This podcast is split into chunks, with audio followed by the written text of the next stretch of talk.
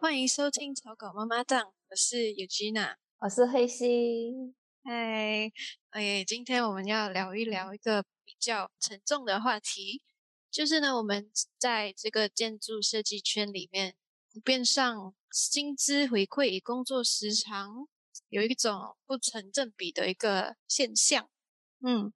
然后低薪的问题也非常普及化。通过我们在 IG 展开的调查中呢，我们其实看到了最低的薪资有两千，然后最高的也是四千五这样。然后在调查当中，其实我们也看到了好几种情况，主要我们分类为三种。嗯，在还没有进入我们的那个讨论之前，我先做一个 disclaimer。就是这个数据，因为我们在 IG 收集到的数据可能是比较有限的，就是不是一个啊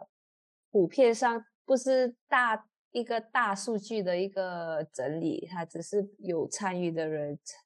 啊才会有的这个数据，所以它它也不能说是呃普遍上市场上呃最低就是平均最。平均最低薪资是两千，它其实是有填我们这个表的人的最低薪资，然后最高也是四点啊四千五，对，然后在我自己本身是觉得这个薪资呃有一点怎么说，他跟我十年前开始工作的时候的薪资居然是一样的，我的天，几十年前，道多少年前？一五年，一五年，呃，八年前，八年前哦，哇，其实真的有点难过。其实这样子听了，对，所以，所。以我就觉得说，诶，通货膨胀，通货膨胀，它每年都，它去年都涨了七百分之七，可是马来西亚的薪资好像没有在涨，是现在三点七，所以。你刚刚说的那三种调查是什么样的调查？OK，这样第一点呢，我们是来看一下低薪是否是一个结构性的问题。嗯，是不是被被那个甲方打压呢？这么讲其实有点敏感。其实，在建筑呃建筑设计、室内公司还有个人 freelance 还蛮蓬勃的一个时代，除了甲方他们会。呃，有那种拉低市场价格，有另外一种情况呢，其实就是大家为了得到项目，然后很多老板也会选择妥协，进而大家开的价钱就越来越低，演变成了一个不太健康的建筑设计生态圈。然而，这个资料呢，其实是在我们收集那个数据的时候，有有些人提供给我们的一个呃回馈啦。其实。我是有认同，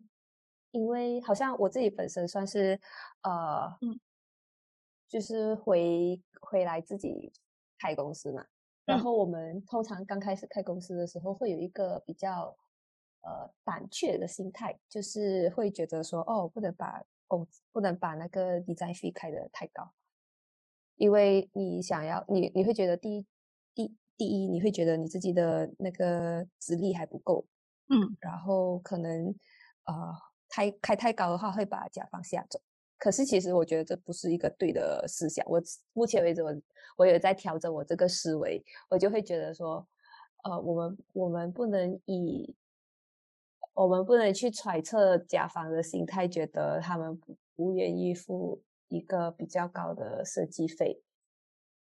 因为我好像有时候我们扮演的角色不只是画图而已，就是如果。他们只是为了画图的话，这样他们去找 draftman 跟找设计师有什么差别？对，对。然后我就会觉得说，设计师需要付费的。可是，在建马来西亚的建筑圈来说，目前为止，呃，他们还普遍上来说，大家都不觉得设计师需要付费的。他们会觉得说，哦，我就找一个 design build 的 contractor，然后就帮我解决全部问题，我只需要付这个 construction cost。可是其实。他这些 contractor 是已经把这个设计费包含在这个呃怎么说？包含在这个整个 costing 里面。对。可是对对我们来说，不是一个好的事情的原因，是因为它应该分开。好像有些人会觉得说 design build 会赚的比较多钱，所以他们就可以牺牲掉 design 的那个 fee，然后全部加在那个 build 的 fee。为什么我个人觉得不好的原因，是因为这样的话，呃，你就是在去认同甲方不想要给 design fee 的这个举动。其实我没有这么想过，这这样的一个观点，其实还蛮让我有一个新的认知。我会想说，好像通常甲很多甲方其实会比较在意成果，他们不太好像对于那个设计的认知，可能要求不会那么高。就是要就是解决问题为主，这样。对，可是其实有好几种跟设计师合作的方式。有一种是你找了设计师之后，设计师有自己的呃比较合作的比较愉快、比较熟悉的呃 contract contractor。这样的话，他的设他设计的东西跟建出来的东西就不会差太远。这也算是一种 design build。可是你是先你是。放大那个 design 的部分，而不是放大放大 build 的部分。嗯，所以我自己本身是觉得这样如的生态应该更，我就是这种合作方式应该要更广为人知，就是大家应该以这种方式去跟设计师合作，这样的话才能让设计圈更加好。对，对哦。所以在我看来，这个是设计的部分。可是其实想要建筑公司的话，其实建筑公司它 provide 的 service 是 more more than design，as in architecture firm 的话，它是从啊你在解决设计问题之余，还要去 compile 很多 authority，就是很很多规范的东西。这样这个他的专业不是在付费，不是付费在设计上，而是付费在这个建筑建出来了之后，是不是？安全的，是不是可以被啊很多人同时使用等等之类的一些呃安全隐患的东西？对，我想要补充，除了单单做设计，还有啊做这种啊 authority 啊 submission 的东西呢，其实要真正落地完成一个项目，是一个非常绵长而且反复需要反复沟通修改，然后需要你随机应变能力的一个过程。你不只是要画图，不只是要做 3D 做选材料，你还要跟啊 contractor 打交道，你要跟他们讨论，然后他们通常会需要就是想要做一种比较简单的施工，然后你要去呃要求他们要怎样怎样做之类的，然后这种组织能力啊、语言上的能力，其实都是需要非常非常好的，这是很多东西其实是大家不会看到的一个过程啊。对，而且因为这个沟通的成本其实是算在我们的设计费里面的，就是可是呢，很多时候甲方会觉得这个协调工作是呃，为什么我要去付费做这个东西？你只是跟我我现在讲的只是小项目的一些呃甲方跟 contractor 的对接，然后甲方就会觉得说这些沟通成本是不需要付费的，但其实很多时候就是因为这些沟通成本才会导致你最后制成的东西是一个比较呃成熟或者比较。好的一个设计，嗯，所以在甲甲方在压低价钱的时候，会觉得说，哦，你只是画几张图而已，你只是画一个三 D 模型，然后渲染图而已。但其实更多的是在整个从 paper to build 的整个过程中，其实消耗的人力、沟通成本之类的，都其实已经包括在这个设计费里面。呃，这些时间其实就是呃已经被预估进去了，所以为什么他们甲方会觉得说不需要付费再压低成本？其实他们压低的是呃，他们是想要付一个更便宜的钱去让他们就是来完成一个项目呢。呃，就是他们他们会觉得说，他们不需要花那么多时间、那么多钱去付费给啊这个建模啊、渲染啊什么的。嗯，因为对他们来说，没有建出来的东西就不算是一个成品。那为什么我要去付费给一个虚拟的东西？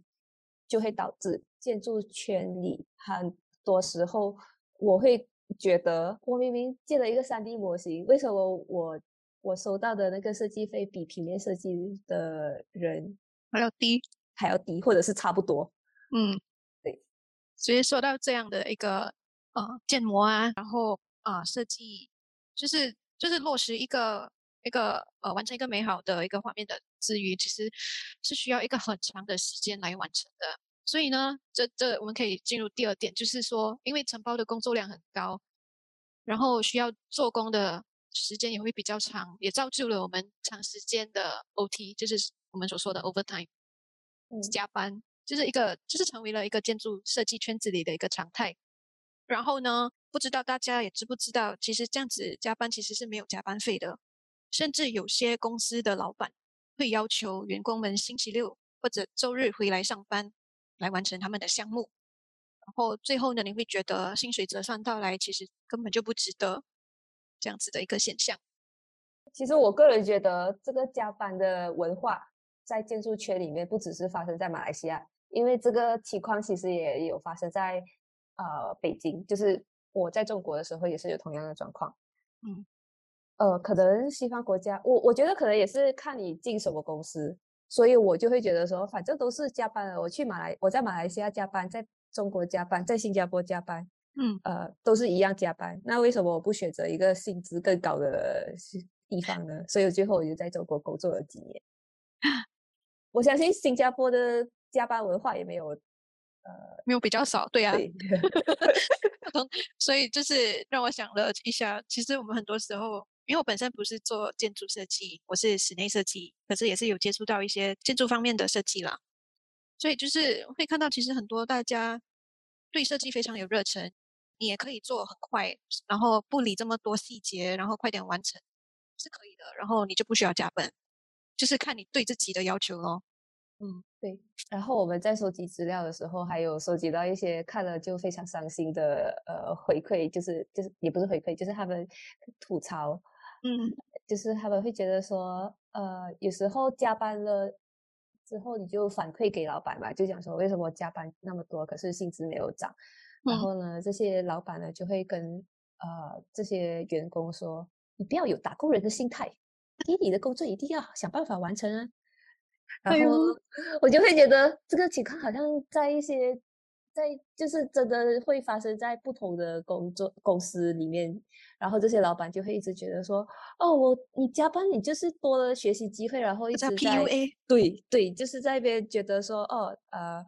你这这是给你的学习机会啊，为什么会不好好珍惜？然后我就会觉得说，哈，会讲真的会讲，我以前也是这样子过来的，就是各种 PUA，对，然后最好笑的是有一些老板就会说。现在的员工我不明白为什么我我给他们两千块的薪资，他们还在那边觉得很少，还有就讲说，呃，两千块的薪资，这样我就做两千块薪资的工作。结果他就说，呃，他那时候刚刚毕业的时候也是两千块的薪资，然后我就在想说，那是你毕业的时候应该是十几年前吧？十几年前的两千块跟现在两千块哪里可以放放在一起相提相提并论呢？因为那个以前你可能五块钱可以在吉隆坡买到一碗面吃，可是现在五块钱应该。买不到什么东西吧？对，哎，好可怕！其实一碗面大概要十二块，十三块吧。对，所以很可怕。所以当我知道现在的工资还是最低，还是有两千块而已的时候，我会觉得说，真的，这个人如果家里如果在吉隆坡没有房的话，要是怎么生活？因为你的房租可能就七八百块，然后你就是你的生活费至少也要花。如你你又长期加班，你根本没有时间自己煮给自己吃，我就会觉得哇，好可怜，怎么存钱呢？对，这样你如果省吃俭用，你大概一个月，如果你要买房子，你一个月存五百块，然后你的房子，我们看大概四百千的房子，可能有更便宜的啦。然后你要拿一个十八千的头期出来，你要存一个八十个月，就是大概四十千这样，然后大概就是六年。然后你就是可能你四年里面你凑到了四十千，结果因为通货膨胀，你还要多给一个六千。然后你你会不会发现你学这么多年的东西很廉价？因为其实学建筑是它的就是读书的过程就是不短，对吧？要三年的本科，两年的研究生。就是这里的话，就是 part 三年的 part one，然后两年的 part two。呃，Part One、Part Two 有什么差别呢？就是 Part One 你只能当 Assistant Architect，就是说你的那个就是你的天花板。如果你没有读 Part Two 的话，你就是不能报考那个 Part Three 的，就是你不能对考 Part Three，Part Three 就是可以签名的 architect。对，也就是如果你很像需要呃赚更多钱的话，其实就是需要去报考一个 Part Three。你签名可以签字过后，你其实可以做 submission，那些你的费用呢可以收取的比较高一点。它它的原理是可以费用可以收取比较高的原理是，你需要为这间建筑负法律上的责任。嗯嗯，所以它不是费用收的比较高，它只是完成了它专业里面应该完成的东西。嗯，就是说你付的这笔钱不是设计费，而是专业保障。所以就是它的原理，如果放在医学上，它的原理就是你去找一个没有牌、没有考到执照的医生帮你，比如说微整，和一个有执照的医生帮你微整，嗯的一个差别是都可以微整，只是一个有保障，一个没有保障。对，也是是拿他自己的一个名誉啊，然后他的执照来来啊、来做一个保障的。嗯，对。嗯可是这好像，比如说现在还蛮流行的一个趋势是，好像我自己本身也是，好像呃，我们是有提供建筑设计，可是我们会需要一个建筑师帮我们签名，这种合作模式也是有的。所以也不是说呃全部没有考到我们所谓的 Part Three 的建筑师就不可以做建筑设计，只是说他需要一个建筑师去帮忙背书，就是讲说哦，这个东西是符合规范的，这个东西是安全的。然后再得到这样的一个，就是回到我们刚才所说的，就是你要到这样的一个头衔，就是能力的之余，你是需要花费很多年的学习经历啊、工作经验，才能达到这样的一个位置的。如果按学习的年算年份的话，你本科读三年之后，你再读两年。如果中间那么刚好没有需要再工作一年了才读第二年的话，那你就总共花了五年在读书。之后呢，你就要找一个正规的建筑工作啊，建筑公司工作，那边要累积两年的经验，你才可以报考这个考试。因为这两年的经验是需要有一个 logbook，我们对要去讲说你在这两年做过了什么项目，之后你才可以报考 Part Three。所以，如果你一路开挂，你也要花七年才可以去考这个考试。所以大家其实建筑其实没有那么容易哦。对，所以所以当这个在考到建筑执照没有那么没有那么容易可以考到建筑执照之余，还有人需要，还有一些甲方还一直在那边打压。其实我觉得有时候也是建筑师本身没有去做拿捏好甲方跟员工之间的一个分寸，他们觉得员工可以开挂，就是什么东西都知道，嗯，可以马上完成。那嗯，那我觉得目前为止，马来西亚还没有到达这个程度，就是他他们可能 expect 的效果是 AI 的效果，就是我 feed 你 information，and then 你可以在呃可能五分钟里面完成，成可是不可能嘛，这个东西就是要拿五天，你要去 research，你要对想，对要安排，对，就是很多其实很多小小微小的那种呃东西，你是需要时间的。真的，我们时间就是本钱。对，我们回到那个刚才我们所说的，就是因为我们要很多年才能啊、达到一个一定的高度嘛。然后可能你你这样子折算到来，你会觉得有一点不值，因为你一路路途中的那个薪资啊、打工啊，其实是不是特别高的。然后你会想，嗯，要不然去当房地产中介好了，你卖房，可能你卖一间都有一到二八千的 commission，然后你就可以得到一个四到八千的那个呃薪资，for 一间房子。马来西亚的房屋会知道发生呃那个房地产 房房地产泡沫，现在好像都一直在建，对吧？对啊，一直在建。而且说到买房这件事情，大家一定要去买草稿最新一期。对，草稿第四期其实就有去分析说，为什么不需要，也不是说不需要，为什么现阶段不应该买房的一些分析。因为其实市面上除了买房投资，它或者是租房之类的，还有一些呃微妙，还有一些分析说到底哪一个比较好，就是什么情况下可以租房。如果想知道更多的话，就去买第十期。敬请期待。好，回到内我们的内容，就是呃，我个人觉得房地产其实就是很多人会想转行去的，建就是建筑设计，读建筑设计的人还蛮有好几个，嗯，因为他不需要花那么多精力，你只需要去知道说那个房型要卖给什么样的人，然后去知道说这这个房房地产这一这一套房有什么好处之类的。嗯，他对本身对空间也有非常有一个一定的知识，所以可以很好的去呃解释给想要买房的人，觉得这也是一个 plus point 啊。嗯，然后呢，我们其实对建筑行业的认知呢，在我们也有问了一些身边那些建筑设计圈子里面的朋友们，他们在选择进入设建筑设计跑道之前呢，是不是有没有考虑过呃呃薪资的问题啊？反而很多人他们会觉得这是一个非常稳定的工作，因为你可以建一栋楼啊，建房子嘛。普遍在父母的眼中，它是一个像工程师、医生那样相对可以赚的比较多酬劳的一个工作。反而其实进入之后就是没有，对啊，那那天我不是跟你说我是在什么机缘巧合之下进入设计圈的？呃，对，我会 觉得说它有一些盲点，就是呃，它有一些呃代沟吧，就嗯是我们爸妈那个年代比较吃香的呃职业，放在现在的话，它其实不怎么吃香。好像以前我就是爸妈的年代，他们可能比如说做工工程师啊，呃，比较专业的啊建筑师啊，accountant 会嗯会计师啊，这些律师啊什么的，呃，都是相对来说比较他们所谓的比较赚比较多钱的行业。嗯可是放在现在，我去我的身边的工程师朋，工程师我觉得还好。我身边的比如说医生啊、会计师啊等等之类的，全部都在那边觉得说，哇，这竞争第一竞争力很强，就是开始很多人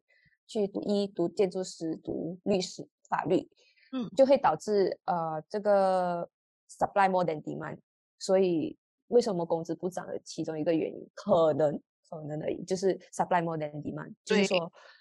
就是说我今天不请你两千块，不要给我做的话，我还是可以请到另外一个可以愿意接受两千块薪资的人去做这件事情。嗯，可是这个东西没有被放大来说，因为他们还是会觉得说，为什么呃我我觉得比较好奇的是，为什么医生在被科医生的薪资低的时候，他们会去抗议，可是建筑师本身的薪资其实很低，但没有人去抗议。那让会让我觉得，其实好像因为可以看，好像大众对呃医学方面的需求比较高。如果是这样子对比的话，你会觉得很像追溯到大家对于建筑设计的 appreciation level 可能没有这么高，也很可能很像，就是好像你建筑设计，大家可能普遍上对建筑设计的这一方面的知识没有很高，进而他们不会有一种特别高的需求，会觉得哦，只是盖一间房子，有屋顶、有水、有有的有电，能煮饭就可以了之类的吧。或者是可以换一个思维，就是比如啊、就是你生病的时候，你一定要去医，不然的话你就没有生产价嗯值，就是没有生产力。可是你没有一间屋子的时候，你还是可以继续的生活，因为呃，健康是在一是在居住空间的前面。嗯，就是如果我没有物质，我没有物质的话，我可以去租物质。可是我生病了的时候，我不能去借别人的健康。对，诶，这样子这样子说的话，其实你看哦，你要一间有医院，你也需要一个建筑师来帮你设计一个医院，要建一间医院，所以我觉得到最后其实是息息相关的。会不会扯？其实没有很扯，只是它有一些悖论啊，就是它有一些怎么说？呃，建建筑设计是可复制的，嗯因为比如说我需要医院，那我我苏埃布洛的医院可以跟呃 H Hospital 跟瓜拉鲁波的医院长得一嗯。样，因嗯。为他们只需要简单的满足服务医疗医疗啊，医疗什么？可能它里面的医疗 system 医疗医疗去服务医疗规划规划，对，他不需要说哦，我我需要看的，我需要这个室内是可以让我怎么的，可能还有一套研究啦，只是我们没有很深入的去了解说马来西亚有一些好的医疗设。嗯计有没有去实施，我们也还不知道。对，可是国外其实还蛮多，已经发展到很呃比较往比较前卫的，比如说有一些 rehabilitation，他们会真的很认真的去设计每一间房间要看到的东西啊，摸到的呃摸到摸到的材质啊，什么东西是让你可以放松心情还是什么的。可是我们还没有到那个程度，我们只是在最简单把这个医疗服务最简化的呃 provide 给大众。嗯，然后你好，我们其实说了很多，我们现在可以回到一个行业的发展。如果你在这个圈子里面，你需要发展的更好，也是可以的。不要因为我们刚才说的有点有点灰暗，来呃让你丧气啦。很像我们可以来看看一下，你可能可以自己接工作啊，freelance 与打工的区别。其实呢，我们大概呃总结了一下，其实你在帮一个公司打工的话，你每个月可以安安稳稳的拿一笔工资，然后相对的你的酬劳不会非常的高，因为竞争是蛮大的嘛。哦，但是呢，好处就是你有机会可以接触到不同类型的项目，发展的机会也会比较多，也有很多的资源相对的。但是呢，你晋升的速度也就会比较慢，然后涨薪也也是一样咯，会比较慢一点。然后，如果你想要更高的薪资的话，你可以考虑自己接 freelance 或者自己开公司，像彗星这样子。然后，就你的酬劳就会比较多嘛。比如说，你从一场工，你抽取 commission，就是从它的建筑费用的五到十二八仙，是不是这样？十二五到十二八仙。其实看很看个人的，有些人是以 square feet 去呃 charge 那个嗯对 client，对，嗯但普遍上来说差不多吧，也要嗯看呃你的有些人我对差不多吧，就这个价价钱。嗯，就其实这样子是很不错的，然后时间你也会比较自由。但是呢，它的不好的地方就是你通常需要一个同一个时间里面做不同的几场工，然后很多时候都是需要靠自己来打理，然后报到完，嗯，就会比较累。当然，你也可以 build 自己的 team，有一个 team 版呢，你们可以一起分担工作，所以其实力量也会比较大，这样子。我觉得 freelance 的一个比较大的呃困难是在于找项目，嗯，就是前期找项目的时候是一个非常困难的。如果你自己是没有一些资金或者是背景的话，是有一点，其实不是有一点困难，是还蛮困难的。所以可能呃，我的建议还是在一些大公司混混熟的时候聊，就是知道一些甲方，因为嗯通常甲方会呃引荐甲方，就是他会知道你，你跟这个甲方熟了之后，他知道你的工作模式和设计模式，然后就会带你认识其他的 client。对，而且很像呃资源啊，像材料啊，呃，你也会从你打工的公司里面学会你要用什么材料啊，什么你可以去从哪里拿这个石头，还是反正你的前提就是你要爬到去呃可以接触到甲方的那个 level，因为有时候你可能就是一间大公司的螺丝钉的话，那你就很难去接触到甲嗯方，所以对很多都是出来都是它还是有一个阶梯吧，就是你要先完成了这一步，然后晋升到下一步才可以呃得到更多的资源。对，就是你有在别在公司打工的经验之后，你也会比较有自信来自己接工作。对，嗯所以对我来说，呃，很多人可能在建筑行业里面会感到非常绝望，但其实也是有一些呃建筑公司是啊、呃给的待遇蛮好的，呃，嗯。就好像其中一个草稿的朋友，他其实工作的两间公司，就是他的前公司和现在工作的公司都对他蛮好的，前公司教的老板愿意教，就你他不会把你当成螺丝钉，而是把你以一个整个机器去训练，让你变得更全面。这样的好处是，其实我觉得建筑公司应该要往这样的训练模式去把呃员工训练的更多面，这样的话才可以让这个市场有更多能呃独立运营的个体，而不是群体。对，也能也能做得更大。对，这样的话设计呃设计风格才会比较多元。嗯，而不是你看到的很非常重复性的建筑。嗯。然后我这个朋友呢，他他的现在的公司是主要研究竹的结构，然后他自己本身是很开心的。我每个星期都看到他骑脚车到不同的地方来去研究吗？没有，就是非常的休闲，就是业余时间还蛮多的。像其实其实他的工作量安排到其实是还好，还蛮好的。对，嗯，所以。要进入建筑圈子的大家不要被我们吓到，我们讨论的其实就只是一小部分的一个画面。我们我们也是在这个圈子里面打转的人，也不代表就是我们所说的东西盖过所有所有建关于建筑设计行业的一些呃认知啦。嗯嗯，因为如果把建筑学看成是一个知识的话，它是一个非常好的知识科普。嗯，他把你训练得很全面，因为你要对美学有非常敏锐的、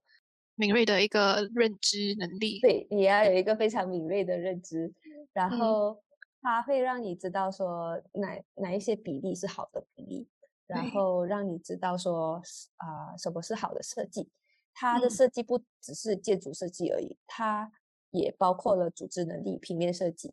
还有做 presentation，还有收集资料的动机等等的。对，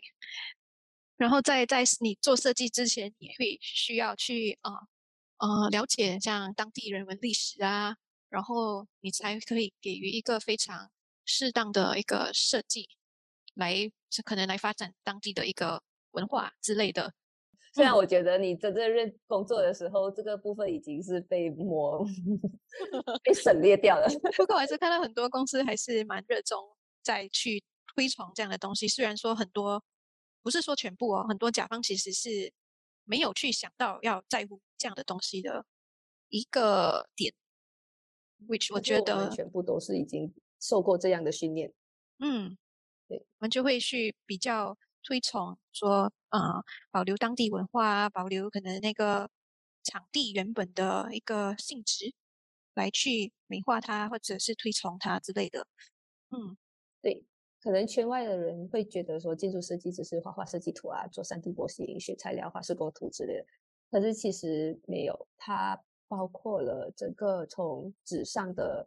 东西变成一个真正落地的项目。然后呢，有时候会有尺寸上的不同的时候，你要在当场去跟建的人沟通，去跟呃 engineer 沟通，因为有时候呃可能就是会发生一些突发情况，好像比如说你在纸上画全部一样的大小，突然间建出来的时候，哎，为什么最后变得比较后面比较小？那你要怎样解决这个问题之类的？对我就是我要分享一下，我有一其中一个项目，就是我们被。呃，engage 来做它的室内设计而已。然后他甲方呢，他本身是购买了一间呃发展商的房子，然后那个发展商他的那个房子的设计呢，是要求一个建筑设计公司来设计的。可是他们就真的只是帮他设计，就是说他交给他设计图之后，他就不管了，就是没有去呃施工的时候没有去去看它的细节那那些，所以呢，他。整间房子完成之后是非常糟糕的，比如说它的那个梁，嗯，房子里面的梁全部都是不同的高度，它的柱子也是不同的高度，所以你会看到你的呃天花板上面有很多凹凸不平，就是看到很像呃 waffle 这样子，哦，然后全部都不同高度，这真的是一个噩梦。然后它的墙壁有凹陷的一个坑，其实在图上是一一面平墙。所以你就是在，就是因为这样子，所以在呃，可能甲方在拿到房子的时候，他也高兴。所以我想要表啊，我想要表达的就是它的后果是非常严重的。我觉得，就很像你这个钱不能省。对，嗯，因为你之后你会需要花更多的钱去把它处理好，就可能花钱去让室内设计师去处理这些坑坑洼洼的地方。嗯嗯，在我们结束之前，要不我们就还是提供一些可以转换跑道的指，就是如果你已经对建筑设计非常的厌倦，然后你想转换跑道了，然后可以转成什么呃跑道呢？我们就可能。做一些，对，就很像你，如果你对空间感，因为本建筑设计本身，你对空间感的认知是蛮强的嘛。很多人会去做啊，除了室内设计师，很多人也可以做艺术家、装置艺术家、灯光设计师等等的。其实最近都还蛮盛行的，有看到其实很多人都在做这样的东西。对。然后第二点呢，就是如果你本身是非常啊有非常好的管理监督的技能，你是可以选择去大公司啊。啊，去做那个 project manager，或者去，不然你也可以去选择做承包商、施工方等等的，因为你本身就有这样的一个技能，所以你可以很快的上手。然后这些呢，普遍上都会有比较高的酬劳，就看你比较喜欢做什么啦。哦，当当然 contractor 的风险比较高，对，你要需要很多的资金可以周转。对，当然还有很多其他的。想你想做的事情也可以。如果我觉得建筑设计出身的，好像有一个莫名的呃梦想，就是想要当 barista，所以你也可以开咖啡店，然后自己设计自己的咖啡店。对，所以因为因为可能你在做在做设计的时候，你就会喝很多咖啡，所以你本身就对咖啡会有一种喜好。对，我身边几乎全部人都喜欢喝咖啡。对，但其实我对运营一间咖啡公司没有什么。兴趣，我只是对设计咖啡厅有兴趣而已。啊，对的，我觉得，呃，因为你看到咖啡厅，它是一个非常呃 relax 的一个环境，也可能我本身我是觉得我会很想要拥有一个这样的环境。本来，比如说像你讲的，拥有一间咖啡店，然后你可以自己设计，然后想象你你在那个空间里面工作的一个环境。所以你会去想象哦，你你会想要怎样去设计这样的咖啡厅，来让更多人可以来这里，啊，喝喝咖啡啊，工作之类的。嗯，当然，我觉得之前有听过一个呃一段话，他是说，成功的人都是靠坚持熬过来的。所以，呃，我不觉得建筑师在呃很年轻就可以。变得非常的出名，嗯，建筑师都是到了可能四五十岁，在建筑行业打转了至少十年、二十年才有成就。所以，如果你是想要赚大钱，或者年轻的时候就成名的话，那就可以转行，可以当 businessman，就是企业家。可能建筑师就不太适合。嗯，对。不过呢。不过，是如果你对建筑设计有一定的热忱，就可以继续坚持下去。因为我们觉得，我觉得民众对于设计的需求有慢慢的在增加，他们对于美的那个知识也逐渐的年轻化了。没有办法付费而已。哎，突然间有好绝望的感觉。没有啦，我还是希望说，可能可以从社会层面，就是普那些呃普罗大众的层面去让建筑美学普及的更广泛，嗯，而不是只是处于呃非常表面的。好，我们的今天就到这里啦。好的，谢谢大家，谢谢大家，拜拜。